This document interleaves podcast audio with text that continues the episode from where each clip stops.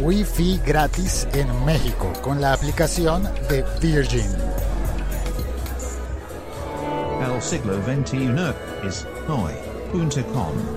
Hola, soy Félix, arroba locutor co, haciendo este podcast en el que voy a comentar brevemente, brevemente porque no estoy en México, estoy en Bogotá.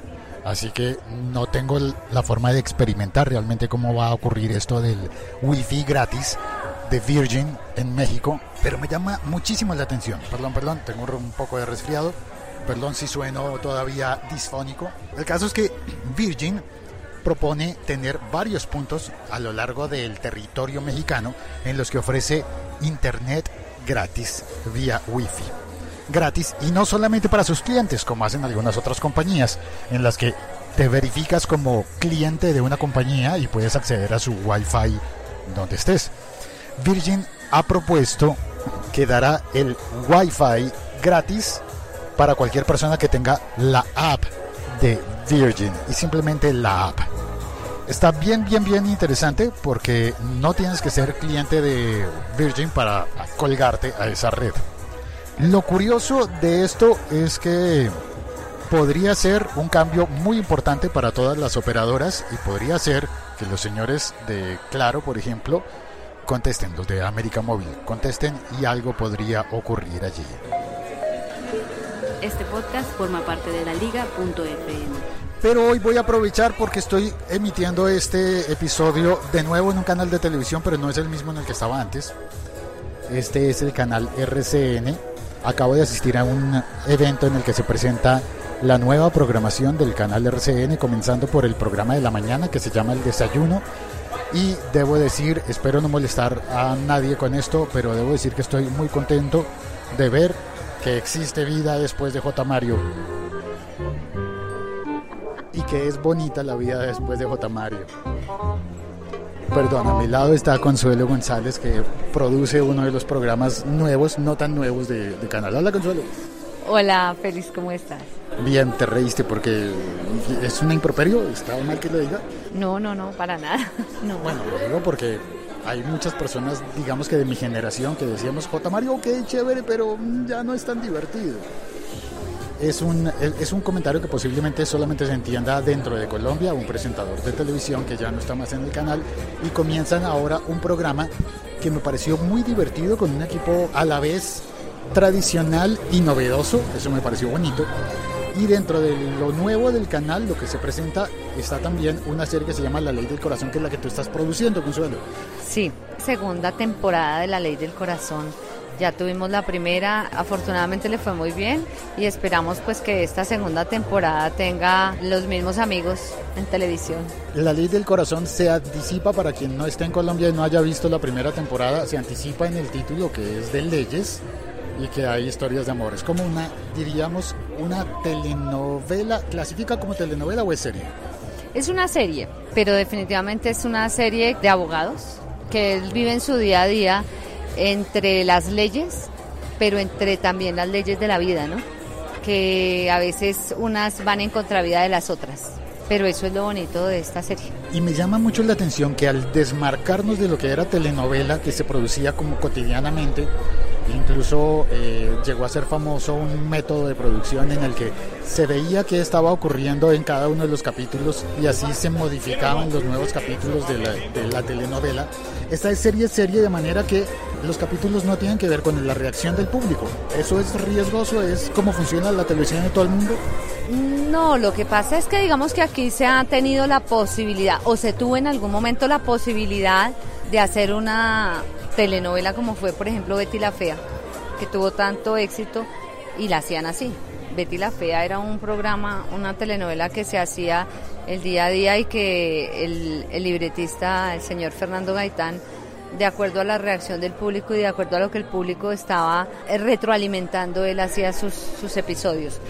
En este momento no, porque digamos que ahora se escogen los, em, los proyectos y se hacen digamos que la retroalimentación ya viene después. La retroalimentación en este caso de la ley que tenemos es del éxito que tuvo la primera temporada, entonces esperamos que las expectativas se cumplan.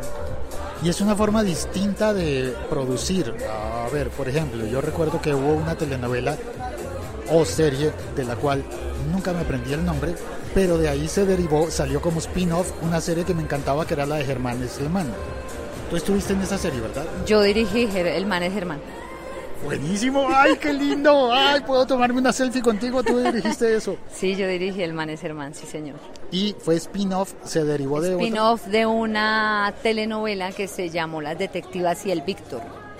Ahí estaba el personaje de Germán y algunos otros personajes que terminaron haciendo la serie del Man, de Germán. De la primera serie se detecta cuáles son los personajes fuertes y se construye una nueva serie sobre eso. Eso pasó en este caso. El director de las detectivas, el señor Pepe Sánchez, en ese momento veía en, ese personaje de Germán un potencial muy grande y efectivamente hablando con los libretistas, ellos después cogieron ese personaje, le dieron vida propia y le armaron una historia y ahí fue cuando hicimos el man. Esto de hacer una segunda temporada de una serie, a ver, la antes que eso, ¿tú estuviste en la primera temporada de La Ley del Corazón? No, no, no, no. Yo no estuve, digamos, como televidente, estuve muy pendiente como admiradora de Mónica Agudelo, que fue quien escribió, porque siempre consideré que Mónica fue una maestra escribiendo. Yo hice una serie hace mucho tiempo de Mónica que se llamó Hombres y era una mujer con una susceptibilidad maravillosa. Entonces, digamos que estuve muy pendiente porque sí me hubiera gustado estar, pero no, no tuve la posibilidad. Y a esta me invitaron un poco ya arrancado el, el proceso, pero pues aquí estamos. Yo recuerdo con mucho cariño la serie Hombres. ¿Tú crees que La Ley del Corazón sería como continuación, un spin-off de aquella? No, yo no creo que sea un spin-off porque digamos que el contexto y todo... eh, Ah, ellos muy- estaban era en la bolsa. Ellos estaban en la bolsa, el contexto de... Eran corredores de bolsa de eran valores. corredores de bolsa, ahora tenemos es un grupo de abogados. Pero definitivamente, por ejemplo, lo que fue la primera temporada tuvo todo el espíritu. Yo tuve la posibilidad de leer algunos capítulos de la primera temporada y definitivamente el espíritu de Mónica estaba ahí. Lamentablemente para esta segunda temporada Mónica ya no nos acompañas, pero pues por eso digo yo, espero que todas las expectativas que tienen la- los televidentes se cumplan. Oye, ¿y qué piensas de las plataformas eh, OTT en las que se pueden ver las series después de emitidas? A mí me parece que hacia allá vamos, o sea, eso es algo que ya estamos. La gente hoy en día tal vez no tienen la misma disciplina que tenía la gente de otras generaciones que llegaba a su casa a cierta hora a sentarse a ver un programa en específico. Hoy en día el mundo va a otra velocidad, la vida va a otra velocidad y definitivamente esas plataformas lo que le permiten es a la gente pues escoger. ¿Tú crees que alguien fuera de Colombia pueda ver La Ley del Corazón 1 y 2? Sí, yo creo que sí, porque de hecho es un producto que está hecho para cualquier plataforma. Mejor dicho, que, que hoy en día ahí es donde tenemos que estar. Bueno, y me salto de tema para volver a lo que había planteado antes del Wi-Fi, del Wi-Fi. ¿Qué operador de telefonía usas? ¿Qué operador? Claro. Cla- ¿Y, y te dan derecho a ver, por ejemplo, Claro Video? Eh, sí. Sí, sí, sí. Si tenemos algún... La, la verdad es que como vivo en el tema del medio no estoy muy... Mejor dicho, no tengo mucho tiempo, pero sí, sí hay una posibilidad. ¿Y te dan la posibilidad de conectarte a red Wi-Fi en alguna parte de afuera de tu casa? No sé. Ni No he idea. ¿no? averiguado, no sé. Si existe, no, no se lo han comunicado los clientes de manera no, efectiva. Sí, exactamente. No lo sé. Yo uso Claro y pero no sé. Que claro, es América Móvil, es la misma compañía preponderante en Colombia y en México y en grandes partes de América. Cuando he estado en México, el servicio de internet del aeropuerto es de una de las compañías que son de América Móvil, digamos que sería her- hermanito de, de Claro. De forma que alguien me dijo que si conocía a alguien que tuviese cuenta local en la casa, pues me podría dar la clave y yo podría tener acceso al internet ese, entre comillas, público, porque no es público. Pero bueno, Virgin ya lo está haciendo, ya lo, ya lo promete en México y ojalá se antojen para hacerlo en Colombia también. Ojalá. Vale, pues Consuelo, muchas gracias por acompañarme, por hablar también de, de Wi-Fi. ¿Quieres un café? Están dando café, está bueno. Están dando café. Tomémonos un café. Vamos por un café. Todo el aparato de barista y toda... Vamos a pedir el café. Todo por ahora. eh, yo cuelgo porque hay música de fondo que se debió poner más duro. Todavía no he cortado. ¿Qué? ¿Ibas a añadir algo? ¿No? ¿Algo fuera de micrófonos? Bueno, entonces ahora sí, cuelgo. Gracias por oír este episodio. Por favor, coméntalo. Por favor, coméntalo. Y escríbeme por Twitter o por cualquier red social, arroba locutorco.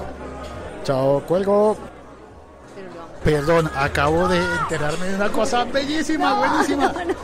No, lo puedo decir todavía. No, no, no. Por favor, Consuelo, quiero decirlo, no, quiero decirlo. no, no, yo te digo cuándo.